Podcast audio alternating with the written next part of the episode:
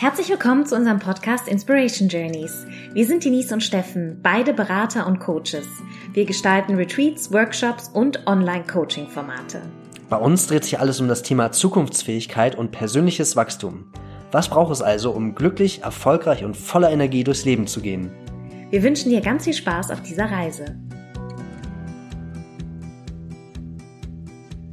Hallo liebe Denise. Hallo Steffen. Da sind wir zurück aus unserem Sommer, Herbst, Pausen, Urlaub und äh, damit ist zu erklären, dass wir so lange kein Podcast mehr gemacht haben, ja. weil wir mit ein paar anderen Themen beschäftigt waren. Nämlich Urlaub. Unter anderem auch Urlaub. Und nachdem wir ein paar Sendungen gemacht haben über verschiedene Themen, haben wir uns jetzt gedacht, äh, dass wir mal uns beide als Thema machen, damit äh, die Hörerinnen und Hörer und ähm, alle Interessierten an den Inspiration Journeys auch mal hinter die Kulissen gucken und äh, kennenlernen können, wen das überhaupt, also wer das überhaupt ist, der die Inspiration Journeys macht oder der Podcast. Und Überraschung, heute bist du das Thema. Ach, wirklich? Ja. ich soll meine Geschichte erzählen. Genau. Und äh, du wirst die lang und breit erzählen. Ich bin ganz sicher, dass wir viel davon lernen, was die Zukunft der Ernährung angeht, welche Trends und Möglichkeiten es gibt, welche Gefahren es eventuell auch gibt und wie man die in äh, Chancen umwandeln kann und wie so deine Philosophie ist als Beraterin für die Zukunft der Ernährung und was das Ganze mit unserem Planeten zu tun hat und vielleicht auch mit den Inspiration Journeys zu tun hat. Ja, da bin ich ja mal gespannt. Ja, ich aber Wie das auch. wird. Na, wünsche ich uns schon mal viel Spaß ja. bei der Reise. Gut. Denise. Steffen. Heute bist du ja das Thema dieser Folge. Eine ganze Folge widmen wir dir, wie wir im Vorspann ja schon beschrieben haben. Freust du dich drauf? Ja, sehr. Schön. Ich fühle mich geehrt. Ja, Wahnsinn, genau. Ich freue mich auch total drauf und bin mal ganz gespannt, äh, mehr von dir herauszukriegen, als was ich vielleicht schon weiß. Magst du unserem Zuhörer mal so ganz grob erzählen, also wie heißt du, wie alt bist du, wo kommst du her? Und äh, was ist so dein persönliches und vielleicht auch dein berufliches Thema? Ja, also mein Name ist Denise Loga ähm, und ich bin jetzt 36 Jahre alt, ursprünglich äh, im Kölsche Mädchen, also im Rheinland geboren, also ähm, in Bergisch Gladbach, um genau zu sein. Und äh, mein Thema ist, also ich habe zwei wesentliche Säulen, die mich beschäftigen. Das eine, das ist das, sind die Inspiration Journeys, also zu dem auch dieser wundervolle Podcast hier gehört. Und zwar sind das Coachings zur persönlichen Weiterentwicklung und ähm, zur Schulung von Zukunftsfähigkeiten. Und wie ich aber hier hinkomme, dazu hole ich jetzt mal ein bisschen aus und erzähle ja meine Geschichte. Wie äh, bezeichnest du dich? Mhm. Als äh, Future Food Expert, also ich bin Nachhaltigkeitsexperte mit dem Fokus auf Zukunft der Ernährung. Und da ganz kurz mache ich äh, zu Workshops, Vorträge, also viele Speakings ähm, und auch Beratungen. Und das sind, meine Kunden sind Lebensmittelunternehmen, die, ähm, die kommen im Prinzip mit zwei Fragen zu mir. Das eine ist, weil es geht auch sehr eben in diese Zukunftsthemen rein, in die Trendthemen, was sind die Trends von morgen im Food-Bereich. Und die kommen mit zwei verschiedenen Fragen zu mir. Das eine ist, ähm, was fordert der Gast oder Kunde von morgen?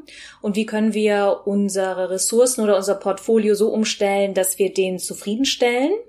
Und die zweite Frage ist, ja, Nachhaltigkeit ist so ein global galaktischer Begriff, der ganz inflationär benutzt wird und mittlerweile weiß keiner mehr, es bedeutet alles und nichts. Und ähm, das, da fragen mich die Unternehmen eben, okay, was, wie können wir denn jetzt konkret nachhaltiger werden? Also was bedeutet das für uns im Speziellen, für unsere Wertschöpfungskette, für unsere Kundenkommunikation, ähm, für unsere Prozesse? Und da greife ich dann oder da unterstütze ich dann auch gerne. Das heißt, du bist äh, eine Beraterin und berätst äh, Firmen, die in irgendeiner Weise was mit Ernährung zu tun haben, ähm, berätst die, wie sie sich äh, zukunftssicher aufstellen können, wie sie ihre Geschäftsmodelle eventuell ändern ähm, und so weiter. Genau, das sind meistens Unternehmen, äh, also mittelständische und große Unternehmen, also auch Konzerne, aber immer nur mit dem deutschsprachigen Teil oder einer mhm. bestimmten Region von diesen Konzernen. Ähm, und ja, was ich sonst auch noch mache, da ist, also ich bin auch Mentoring, äh, Mentorin für Startups. Das äh, läuft aber ganz oft unter Pro Bono. Also das mache ich dann, um eben sozusagen die jungen äh, Generationen, zu denen ich ja auch gehöre, aber also Teil eines neuen globalen Foodsystems zu werden und eben da die innovativen Ansätze zu unterstützen mit, mit meinem Know-how. Das heißt, du hast einen Robin Hood-Ansatz, du äh, lässt dich vernünftig bezahlen, standesgemäß bei Konzernen und Mittelstand und äh, gibst einen Teil deiner Zeit und deiner Expertise dann auch weiter an diejenigen, die sich dir dich nicht leisten können, die vielleicht im Startup sind oder in einem frühen, in einer frühen Entwicklungsphase ihrer Firma, um auch die beraten zu können und Wegweisungen anzubieten. Ja, ich würde es jetzt nicht als Robin Hood bezeichnen, weil ich klau ja nicht und äh, von den Reichen und gib's den Armen. Aber ähm, also genau das klassische Pro Bono Arbeit und Unterstützung eben von Startups über Mentoring und auch natürlich mein Netzwerk, was ich dann äh, für diese Startups eben gerne einsetze, zur Verfügung stelle und ja. gucke, wie ich ähm, die auch connecten kann mit den erforderlichen Menschen oder Ressourcen. Ich würde gerne ein bisschen äh, tiefer noch rein in deine Arbeit, was du da machst, dann als, ähm, äh, als Future Food Expert, äh, wie du dich nennst. Aber zunächst vielleicht nochmal vorher die Frage, wie sieht denn für dich die Zukunft der Ernährung persönlich aus? Mhm. Also die ist durch ganz viele verschiedene Entwicklungen beeinflusst, wie wir uns in Zukunft ernähren werden. Zum einen sind das externe Faktoren, also so Sachen, ökologische Faktoren wie der Klimawandel, ähm, so dass nicht mehr alles so wächst äh, zu der zu den Zeiten, zu denen wir es gewohnt sind, in der Masse, in denen wir es gewohnt sind, als auch ähm, eine globale Gesundheitskrise, die wir haben, dass einfach viele, dass wir nicht nur hungernde Menschen haben, ähm, über zwei Milliarden Menschen sind mangelernährt. Das heißt, da gibt es auch oft ein zu viel an Kalorien, was sich Menschen zuführen. Das ist dann das Problem Fettleibigkeit. Und ähm, auch, also das sind so die sind so ökologische Faktoren und eben auch die gesundheitlichen Faktoren, die zwangsläufig darauf hinführen, dass wir was ändern müssen an der Art und Weise, wie wir unsere Lebensmittel produzieren und konsumieren. Und aber auch ein ganz entscheidender Faktor ist kulturell, nämlich die ganzen jungen Generationen, also die sogenannten Millennials oder auch jünger, also Generation Z und Y, die ähm, legen auch ein ganz anderes Werteverständnis an ihre Konsumentscheidungen und äh, denen sind so Themen wie Nachhaltigkeit, wie Regionalität, wie Bio, wie ähm, Clean Labels, also dass da nicht viele Zusatzstoffe drin sind, keine Geschmacksverstärker. Das ist denen viel wichtiger als ähm, älteren Generationen. Und ähm, dieses neue Konsumverständnis auch zu einzufordern, aber ich will wissen, wer ist der Bauer hinter meinem Gemüse, ähm, oder hinter meinem Fleisch, denn das ist sowieso das größte Zukunftsthema und auch mein mein Herzensthema. Dieser die Zukunft des Fleisches ist ganz spannend, weil ähm, wie wir im Moment Fleisch auch produzieren in der Massentierhaltung ist ähm, höchst ineffizient und natürlich auch ähm, unter moralischen und ethischen und Tierwohlaspekten höchst verwerflich. Und ähm, viele von den Zuhörerinnen und Zuhörern wissen vielleicht auch, dass, also ich ernähre mich vegan und bin da aber ganz, ähm, ja, ich würde mal sagen, charmant unterwegs. Also ich würde jetzt niemanden offensiv verbieten, der neben mir sitzt, dass er oder sie ein Stück äh, ein Steak ist oder ein Stück Fleisch. Aber ähm, das Gute äh, an der an ökonomischer Effizienz in dieser Hinsicht ist, dass wir gar nicht diese moralischen Diskussionen anfangen müssen. Es ist völlig klar, dass wir 2030 70 ähm, bis 90 Prozent weniger tierische Produkte als heute konsumieren werden. Einfach weil es sich wirtschaftlich nicht mehr lohnt. Die Kuh an sich, damit fängt's an, ist eins der ineffizientesten Produktionssysteme, die wir haben, weil es ganz zentral produziert wird. Es ist abhängig von sehr viel Wasser und Ressourcen. Also ein Kilo äh, rotes Fleisch braucht 20.000 Liter Wasser. Es ist ein unfassbarer Landverbrauch, nicht nur für die Futtermittel, sondern auch dann für die Kühe an sich. Und natürlich über die Haltungsbedingungen, ähm, die sind sowieso das Schlimmste. Also das ist so ein bisschen, ähm, jemand hat es mal mit äh, KZs für Tiere verglichen und den Vergleich finde ich ehrlich gesagt sehr treffend. Ähm, aber das Gute ist, dass man, wie gesagt, diese ganzen moralischen, also die haben ihren Platz. Und die pupsen und, ja auch eine jede Menge Treibhausgase genau, in die, Luft. Ne? Äh, erzeugen auch sehr viel Abfall. Das heißt, die tragen ganz wesentlich zum Klimawandel bei.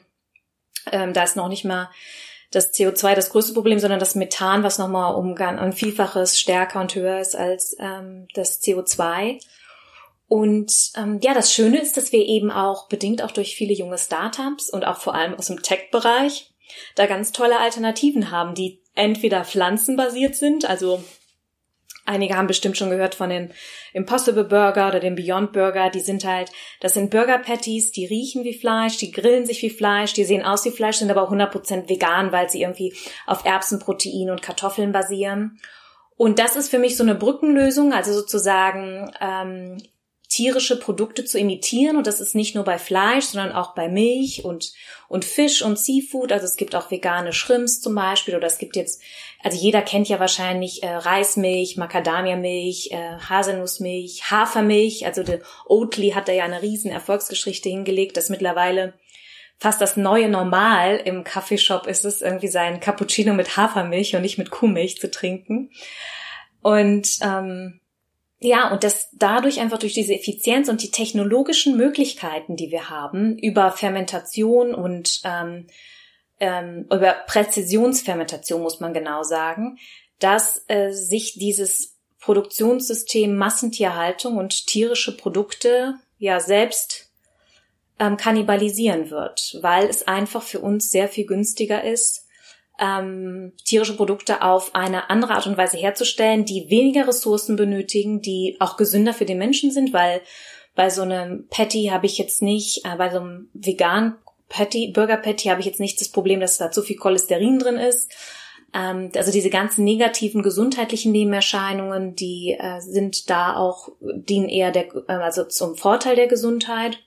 Und was in, äh, jetzt auch in den nächsten Jahren auch nochmal deutlich ähm, an Priorität zunehmen wird, ist Laborfleisch, also Fleisch aus der Petrischale.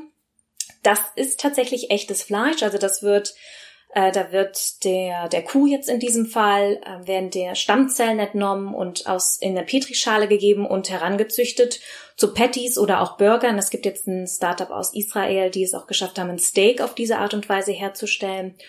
Und ja, dieser Burger, der wurde das erste Mal, also dieses klassische Laborfleisch vor, ich glaube, es sind jetzt fünf Jahre von Mark Post ähm, aus Holland äh, hergestellt und ist der, Dame, der hat damals 250.000 Euro gekostet, so ein Burger Patty.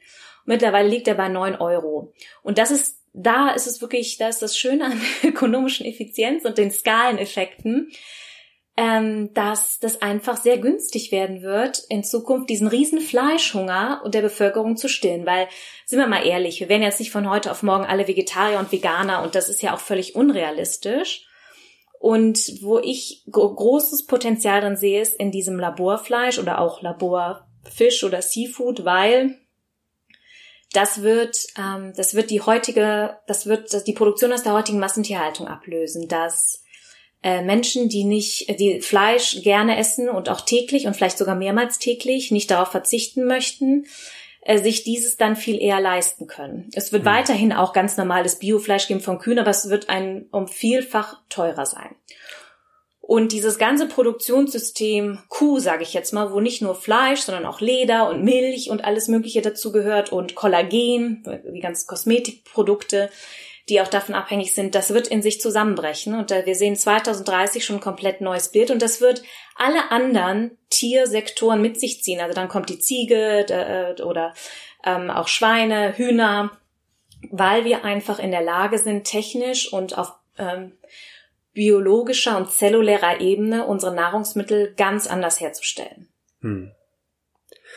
Das sind ja total spannende Entwicklungen, die äh, jetzt schon äh, unterwegs sind und die uns mehr und mehr aufgrund der Skaleneffekte mehr und mehr im Markt reinkommen und in der Zukunft viel präsenter werden. Ich will nochmal gerne dein, also ich will nochmal gerne fragen, was ist so dein persönliches Wunschbild für die Zukunft, wenn du äh, Wünsche frei hast im Zug auf die Ernährung, auf mhm. dein Ex, auf deine Expertise. Wie sieht so ein äh, schönes, äh, golden leuchtendes, sonniges Zukunftsbild bei dir ja. aus? Also meine Vision war lange und ist es auch immer noch, da stehe ich noch voll hinter. Aber ich gehe darauf nochmal später mehr ein, ähm, ist es eine Lebensmittelwirtschaft zu schaffen, die die Gesundheit von Mensch und Natur in den Mittelpunkt rückt. Was bedeutet das konkret für dich? Das bedeutet, dass ähm, Unternehmen äh, nur Sachen herstellen, die eben unter Nachhaltigkeitsaspekten produziert und dann auch konsumiert werden können und mhm. die eben dienlich der Natur sind und wo es keine Mogelpackung gibt, wo jetzt nicht versteckt Zucker drin ist oder ähm, irgendwelche Zusatzstoffe, die, wo die Menschen in der Wertschöpfungskette gut behandelt werden, als auch die Tiere, alle Lebewesen. Ähm, und das bedeutet, dass jeder, und damit komme ich zu meiner zweiten Vision und warum ich auch bei den Inspiration Journeys gemeinsam mit dir gelandet bin, ist, weil das mit den unseren Lebensmittelsystem, das gerade eben falsch läuft, ähm, ist tatsächlich ein ähm, Symptom. Mhm. Die Ursache ist aber etwas ganz anderes, nämlich dass wir Menschen den Kontakt zu uns verloren haben und den Kontakt zur Welt.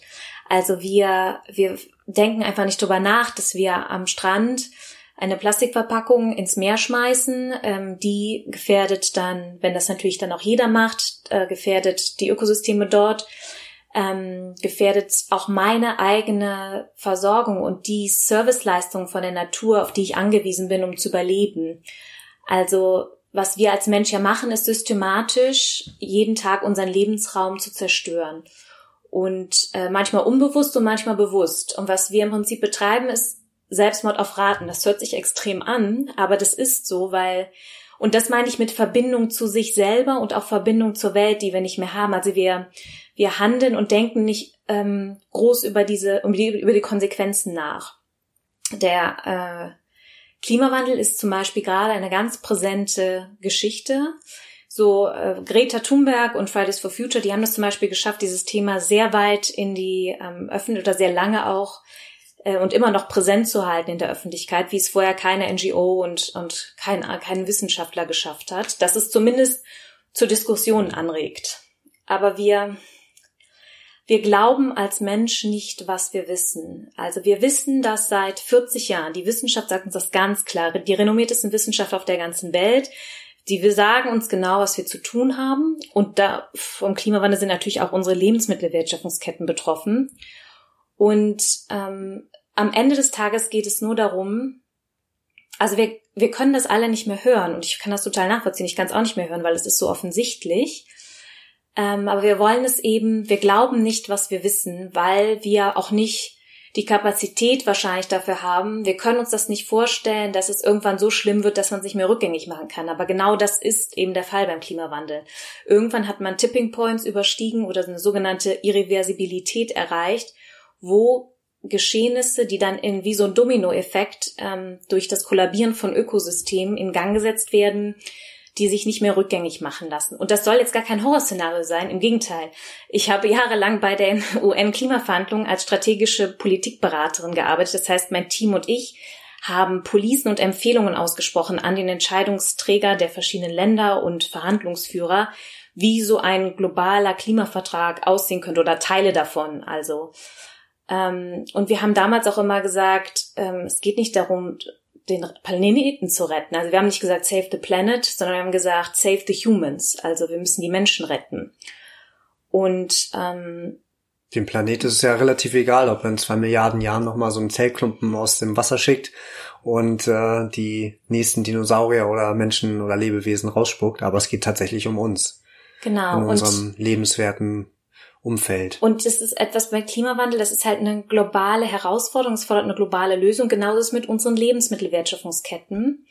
Und ich kann auch, also es ist vielleicht ganz gut vergleichbar mit Atemluft. Ich kann nicht sagen, ähm, von meinem Kopf äh, und 30 Zentimeter links und rechts davon ist, ähm, das ist meine Atemluft und dann beginnt deine. Nee, so, so funktioniert das nicht. Das, ja. ist, das ist eine Ressource, die wir uns teilen. Genauso sieht es aus mit Wasser. Ähm, Genauso sieht es aus mit Boden. Das ist ja auch eine endliche Ressource. Also wir begreifen nicht, dass wenn wir zum, zum Beispiel zum Klimawandel beitragen oder wenn wir Müll in die Natur werfen, dass, das, dass dann die Schadstoffe in den Boden kommen, auf dem werden meine Lebensmittel angebaut und ich führe mir das dann wieder selber zu. Und ich glaube, dass viele äh, Menschen diese Verbindung nicht machen oder nicht äh, bewusst genug machen oder es nicht, sagen wir mal so, nicht genug in ihren Entscheidungsprozess einbinden. Sehen das deine Firmen, die Firmen, die zu dir kommen als äh, Ernährungsexpertin, äh, als Nahrungsexpertin, sehen die das? Ist ihnen das klar, dass dieses Dilemma ähm, besteht, was du gerade beschreibst? Also kommen Firmen richtig damit an, sagen hier, wir haben die Problematik äh, verstanden und jetzt hilf uns mal, liebe Denise, oder führst du die dahin? Kannst du uns einen kleinen Einblick geben darin, wie du mit Unternehmen arbeitest? Mhm. Also das ist ähm, auf da trifft auch diese Aussage zu, wir glauben nicht, was wir wissen. Und äh, manchmal ist es also, es kommt sehr auf das individuelle Unternehmen an. Das kann ich gar nicht so generell sagen. Je größer das Unternehmen ist, umso mehr ist es ein Tanker. Und je kleiner, äh, klassisches Startup zum Beispiel, desto flexibler, äh, dann ist es eher so ein, so ein Sportboot. Ähm, und sind die Kleinen dann achtsamer als die großen Tanker oder ist bei den Tankern viel mehr strategische Weitsicht und deswegen wissen die darüber mehr? Wie ist das so gelagert? Ähm, meine persönliche Erfahrung ist, dass die ähm, Startups in der Hinsicht bewusster handeln, aber sie ja auch erst Startups sind und eben noch gar nicht diese massiven Strukturen aufgebaut haben, wie jetzt zum Beispiel Unilever oder Nestle. Die, äh, die machen auch was zum Thema Nachhaltigkeit. Klar müssen sie auch. Ähm, aber da ist halt das, die Problematik auch, dass die so eine, die haben so massive Strukturen und Prozesse aufgebaut. Die haben ja zum Teil Verträge mit ihren Lieferanten über 30, 40 Jahre, die sind fest. Das heißt, selbst wenn die etwas ändern wollen, geht das nicht von heute auf morgen. Es muss jetzt auch nicht von heute auf morgen gehen, aber gerade beim Thema Klimawandel passiert wirklich zu wenig. Ähm, und da, also da geht es wirklich darum, in kurzer Zeit effektiv und schnell zu handeln.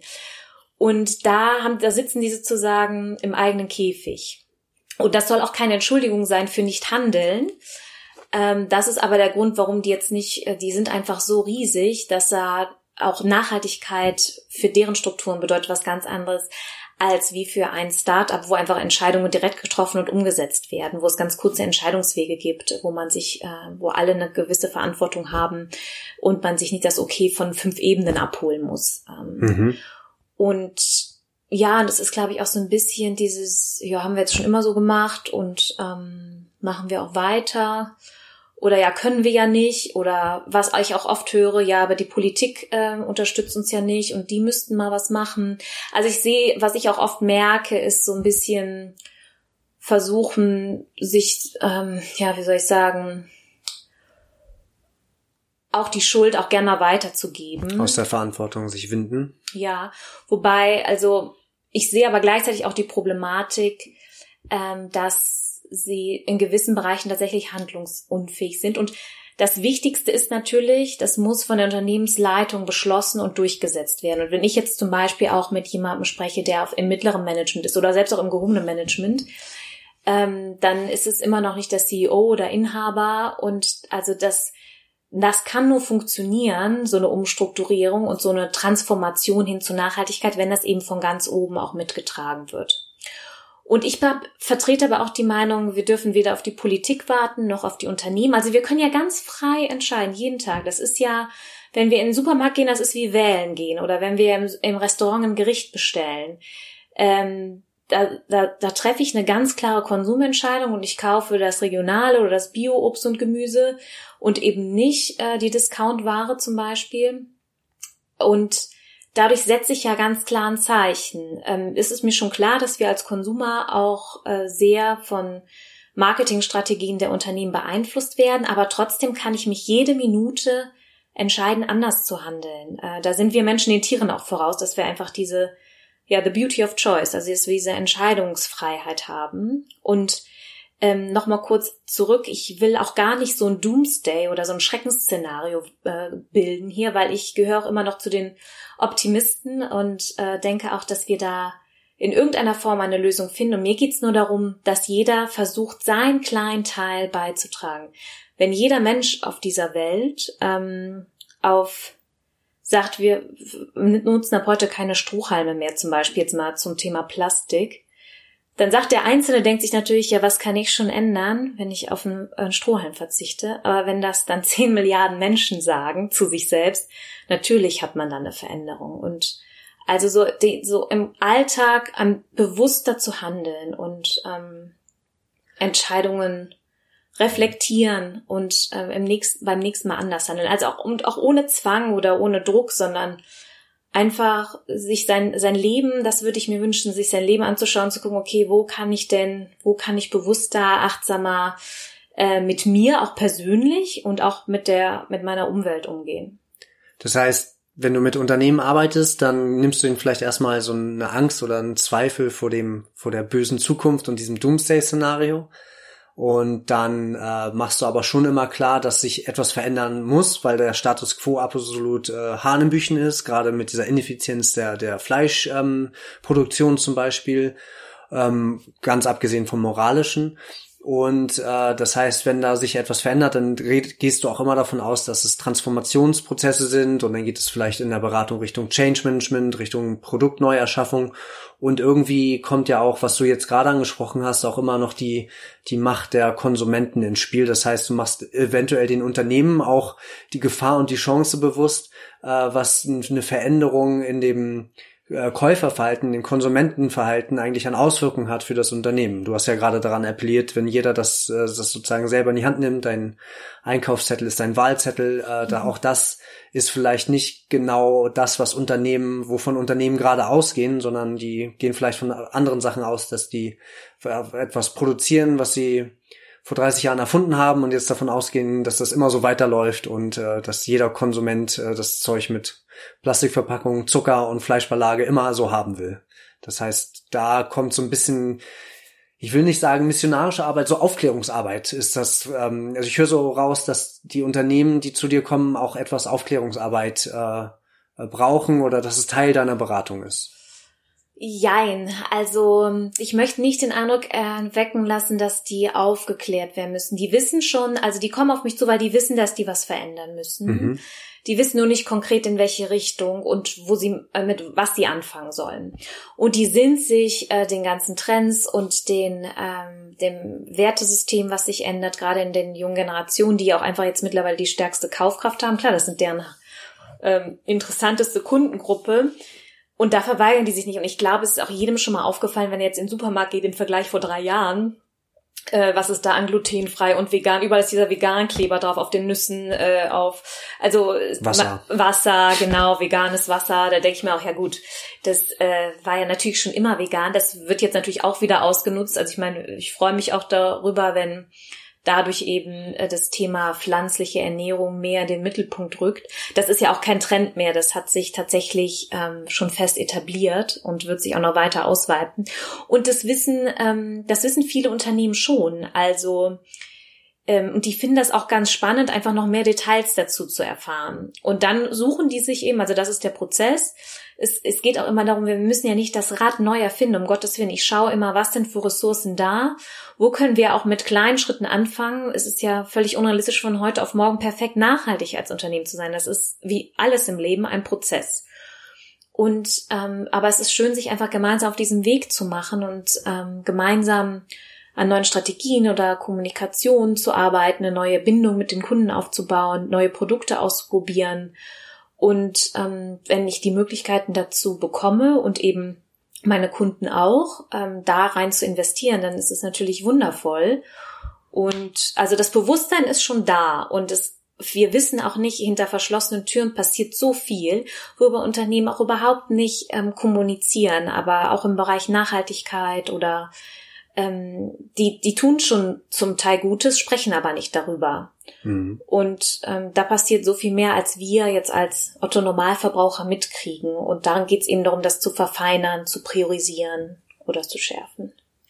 Da will ich eine philosophische Frage ansetzen, also dahinterherstellen, wenn jetzt ein äh, Lebensmittel-Riesenkonzern ähm, darauf aus ist, seine Gewinne zu maximieren und der in einem in, in sozusagen nachhaltigen Geschäftsmodellen oder in pflanzlichen äh, Produkten jetzt auf einmal eine Chance sieht, mehr Geld zu verdienen. Wie findest du denn das? Also, ähm, das finde ich super. Das beste Beispiel ist jetzt zum Beispiel Rügenwalder Mühle. Die machen jetzt, glaube ich, ja, nicht glaube ich, sondern die machen jetzt mittlerweile mehr Gewinn mit ihrer vegetarischen Vegan-Linie als mit ihrer Fleischlinie.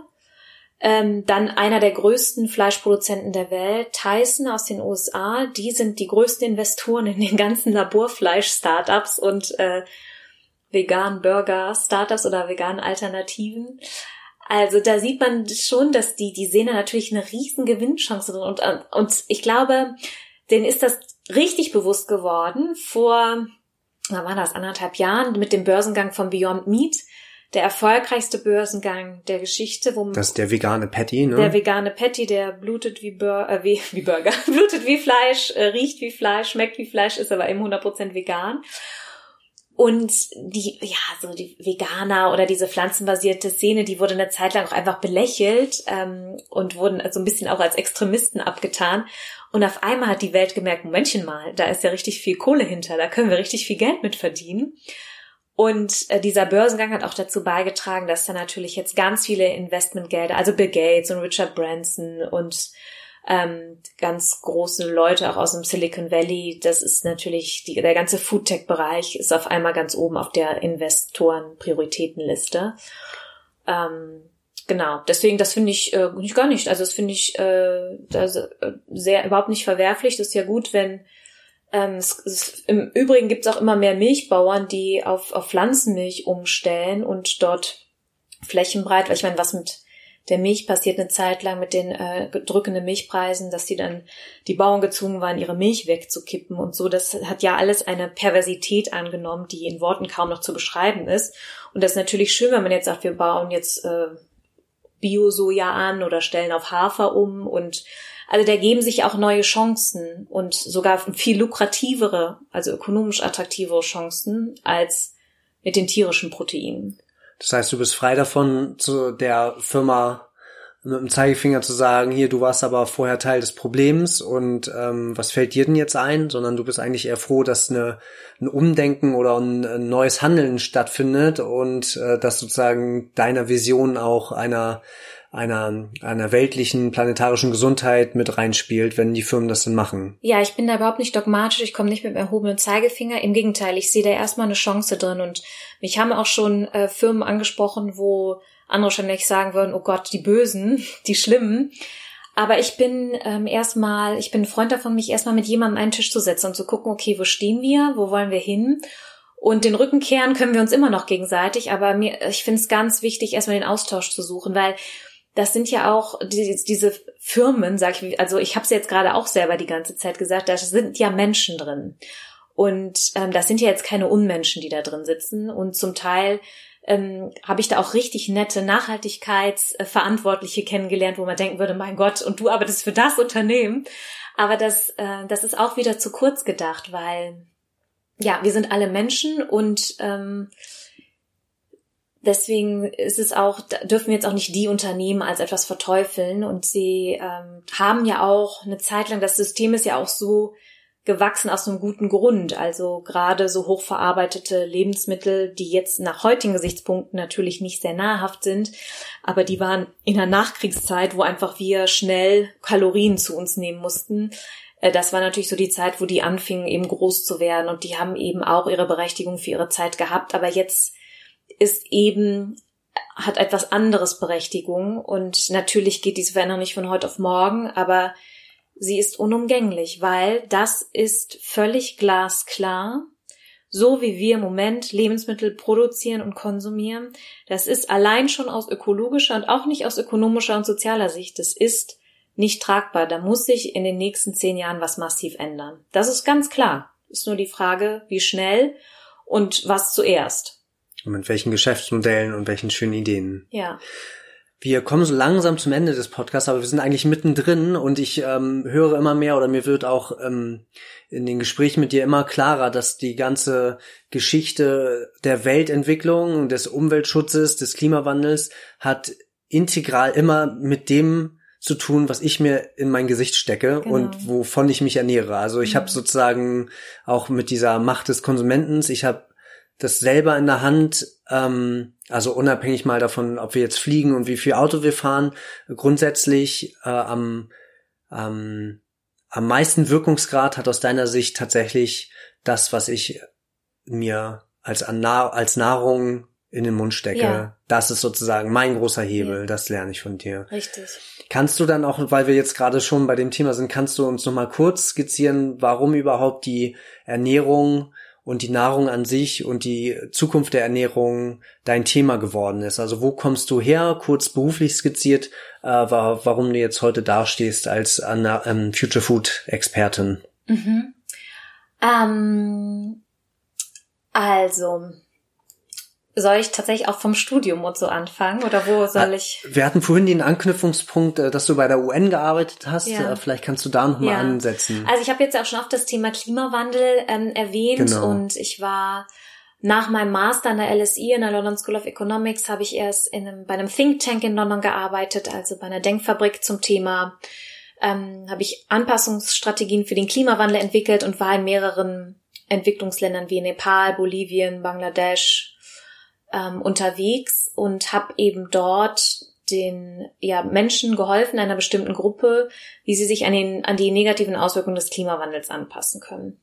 Und das war eine sehr projektbasierte Arbeit und äh, danach bin ich ähm, zum zu den äh, zur UN auch gegangen in Peking zu einer Unterorganisation der UN und da ging es auch darum weiter ähm, ja die Lebensbedingungen von Kleinbauern oder auch ähm, ich versuche immer die ganze Zeit, ich habe immer die englischen Begriffe im von den Communities, von den Kommunen ähm, zu verbessern. Und es, da geht's halt wirklich ums blanke Überleben. Ne? Das ist, ähm, also habe ich auch als Strategieberaterin bei den UN-Verhandlungen selber, wo dann wieder die Policy-Ebene reingespielt hat, gemerkt. Da wird das Schicksal der Welt verhandelt, aber eben auch das Schicksal der Menschen. Und auf einmal wird alles ganz, ähm, ganz klein und die, die ach so großen Probleme, die wir denken, die wir täglich haben, äh, sind äh, ganz in, in, ja, sind überhaupt nicht mehr signifikant. Das, was ich mich nie vergessen würde, ist, äh, werde, ist, als ich in Warschau war, das war äh, 2013, im Dezember 2013, da waren die Klimaverhandlungen in Warschau im Dezember. Und da war gerade dieser schlimme Zyklon in den Philippinen und dann kam der Chefverhandler und ähm, am Anfang ist es immer so bei den Klimaverhandlungen, dass sich alle Vertreter der Länder, also da kommen ja die UN-Staaten zusammen und deren Chefverhandler ähm, erstmal vorstellen und äh, sagen, okay, was ihre Forderungen sind, beziehungsweise ihre Prioritäten. Und als der philippinische Verhandler aufgestiegen, äh, aufgestanden ist, der konnte gar nicht aufhören zu weinen, weil der hat gesagt, er hat seit seit Tagen keinen Kontakt zu seiner Familie, er weiß überhaupt nicht, was passiert ist, es gibt ganz viele Todesopfer. Und er hat einfach unter Tränen immer nur gesagt, muss man sich mal vorstellen, so ein gestandener Mann steht da unter Tränen und sagt, stop this climate madness, please, also hört auf mit diesem Klimawahnsinn. Und das ist natürlich eh ein großes Thema beim Klimawandel, dass die Ärmsten der Armen den viel eher spüren und am eigenen Leib ähm, als die Staaten, die ihn verursacht haben, wie die westliche Welt. Und ähm, da ist es ein ganz großes Thema dort. Ja, und das habe ich drei Jahre, ähm, nee, warte mal, also einige Jahre habe ich es gemacht, also sowohl die Projektarbeit, die Arbeit in den jeweiligen Entwicklungsländern mit konkreten Anpassungsstrategien, als auch auf der politischen Ebene die Verhandlungen strategisch zu begleiten und eben Empfehlungsschreiben für die Entscheidungsträger vorzulegen, also gemeinsam im Team natürlich, äh, wie eine bessere, klimafreundlichere Welt aussehen könnte und was jetzt wichtige Schwerpunkte sind als nächste Schritte.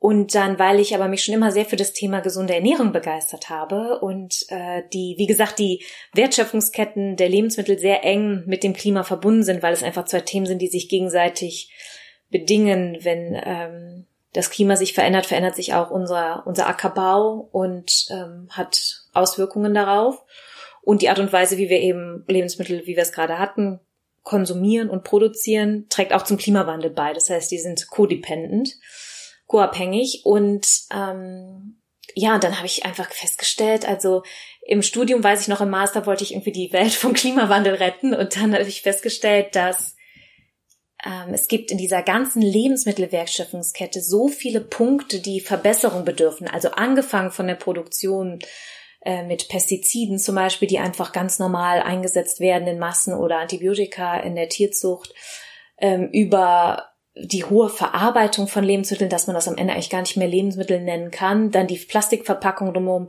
der wahnsinnige Abfall, dass wir immer noch ein Drittel aller Lebensmittel, die, die wir produzieren auf der Welt, wegschmeißen.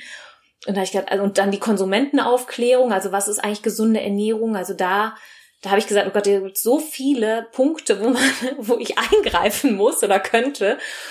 Und dann habe ich mich eben selbstständig gemacht als eben Nachhaltigkeitsberaterin ähm, mit diesem Fokus auch auf Ernährung.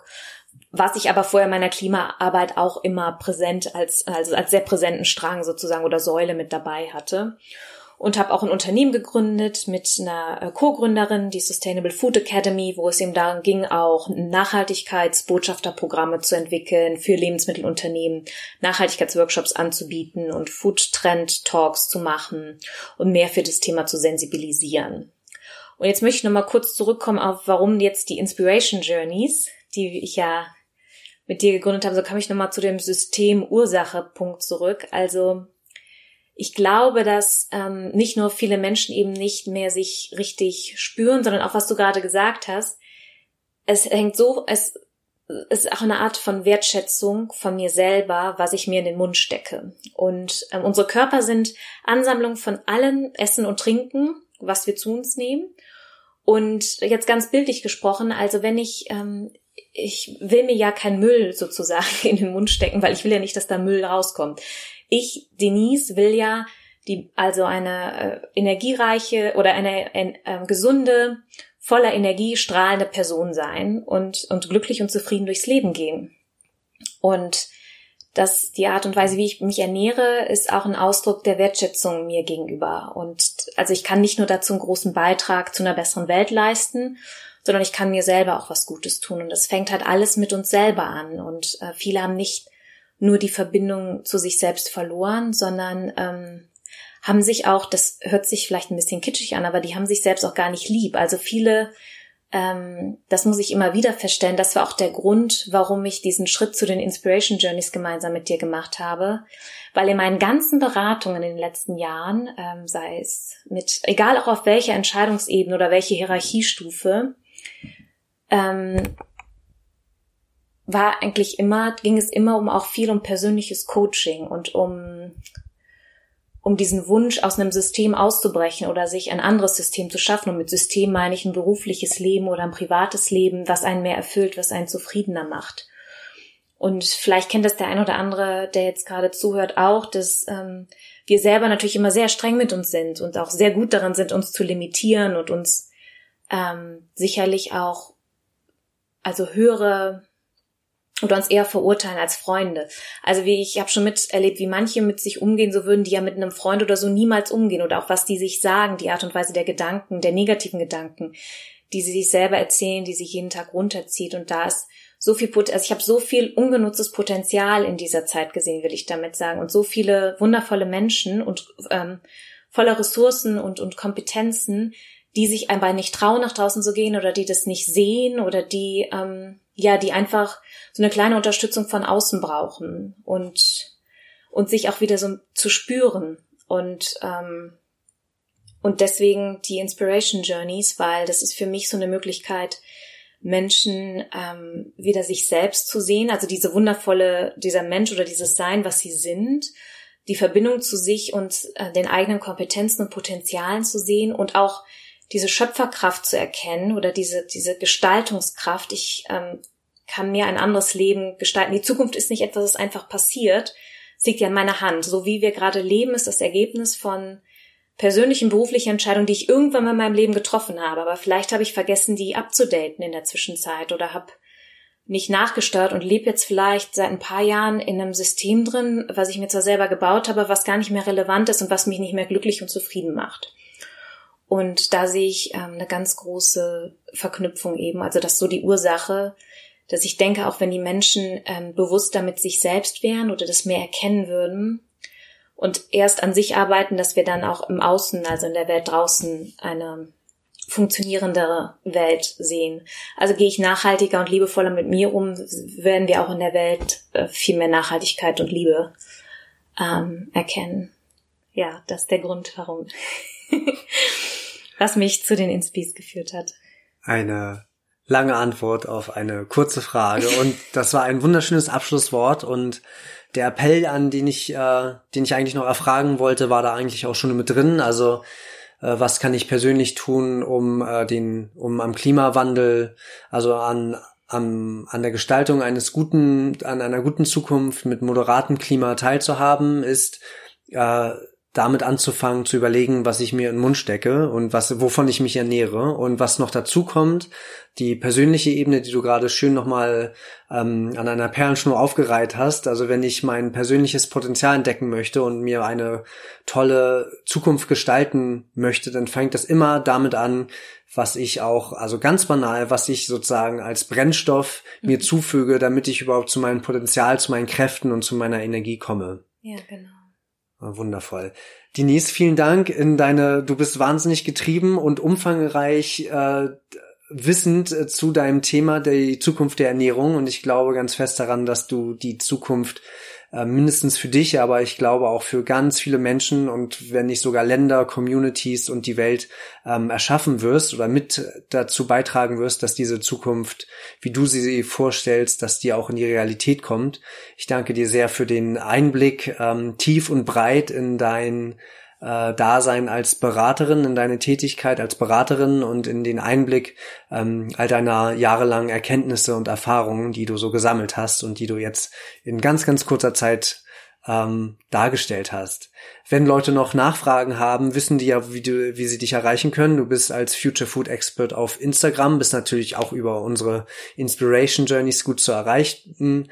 Wenn Unternehmen äh, Probleme haben oder neugierig geworden sind, wie sie sich zukünftig aufstellen können, wenn da auch Privatpersonen sich äh, gerne wissen, mehr zu dem Thema Ernährung wissen möchten, was das für sie persönlich und auch auf einer planetarischen Ebene bedeutet, dann melden die sich gerne bei dir bei Mail at Inspiration Journey oder auf deinem Instagram-Kanal oder auf unserem gemeinsamen. G oder auch meine eigene Webseite, denisloga.com. Genau, nicht, die nicht zu vergessen. Gibt es noch einen letzten Satz, den du äh, den Hörern äh, mitgeben möchtest aus deinem Leben, aus deinen Erkenntnissen? Ja, also mir ist es wichtig, dass, äh, dass du an dich glaubst und dass du, dass du ganz wertvoll bist, nicht nur für dich selber, sondern auch für den Fortlauf der Welt. Und obwohl sich das so global, global galaktisch anhört, braucht es dazu nicht viel, sondern einfach ein bisschen mehr ähm, Bewusstsein im Alltag, mal regi öfter regional ein einkaufen auf dem Biomarkt und ähm, auf, also auf dem Wochenmarkt, mal das Fleisch weglassen, muss jetzt nicht von heute auf morgen vegan oder vegetarisch werden, mal eine Hafermilch ausprobieren statt eine Kuhmilch, kleine Schritte und ähm, das ist Kleine Schritte sind es für dich, aber das ist äh, ein großer Schritt für die Menschheit. Vielen Dank für das Interview, Denise. Danke auch.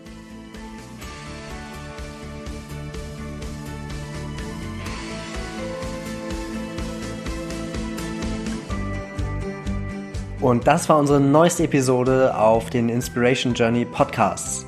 Wir hoffen natürlich, es hat dir sehr gefallen und wir freuen uns auf deine Rückmeldungen und Anregungen. Besuche dazu einfach unseren Instagram-Kanal at Inspiration Journeys und hinterlasse uns einen Kommentar zur heutigen Folge. Weitere Informationen zu unseren Workshops, Retreats und anderen Angeboten findest du auch auf unserer Webseite inspiration-journeys.com. Wir freuen uns von dir zu hören und wünschen dir noch einen wundervollen Tag. Yes!